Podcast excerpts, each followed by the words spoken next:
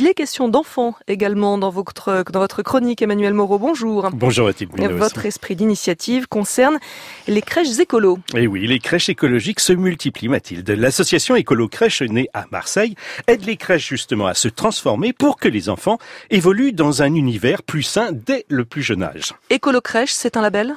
Oui, et il est reconnu par le ministère. Les crèches qui l'obtiennent sont engagées dans une démarche écologique. L'idée n'est pas de dire aux établissements vous devez passer aux couches lavables et à une alimentation 100% bio, indique Claire Groslot, escriva, présidente d'Écolo Crèche et éco-toxicologue de formation.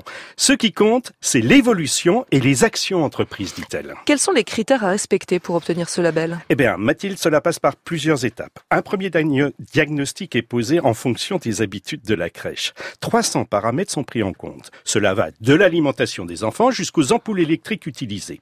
Puis, le personnel est formé à de nouveaux gestes, à de nouvelles pratiques. Il faudra ainsi trois ans pour obtenir le label. Trois ans, c'est le temps du changement. Et concrètement, qu'est-ce que cela change euh, dans le fonctionnement de la crèche? Eh bien, Mathilde, si l'on prend par exemple le cadre de la crèche municipale des Petits Poussets de Rueil-Malmaison en région parisienne, récemment labellisée. Son personnel ne fait pas que fabriquer sa propre lessive. Nous fabriquons notre lessive, certes, notre liniment utilisé pour nettoyer les fesses des bébés lors d'échanges aussi, ainsi que nos pastilles de lave-vaisselle et les produits désinfectants, sans oublier la pâte à modeler utilisée par les enfants, indique Florence Vanro, directrice de cette structure de 90 berceaux. Mais d'autres crèches vont encore plus loin, comme a pu le constater Mathilde Gola du Figaro demain, qui publie un article sur la crèche Cosa di Rosa en Corse.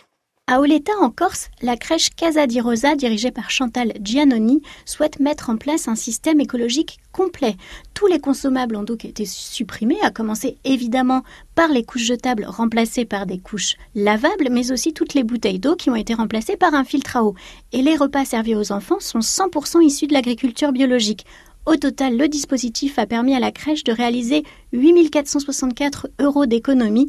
L'écologie peut donc se concilier avec économie. Et en plus de cet argument financier, l'association annonce une baisse des taux d'absentéisme des bébés et du personnel dans les crèches du réseau, de 54% en moyenne pour les enfants et de 36% pour le personnel. Et combien y a-t-il de crèches labellisées écolo? Eh ben, Aujourd'hui, sur les 12 000 structures publiques et privées existantes, 400 sont labellisées écolo crèches. Elles étaient 200 il y a deux ans. Cela progresse. L'esprit d'initiative, une chronique bien utile que l'on réécoute à n'importe quel moment sur franceinter.fr.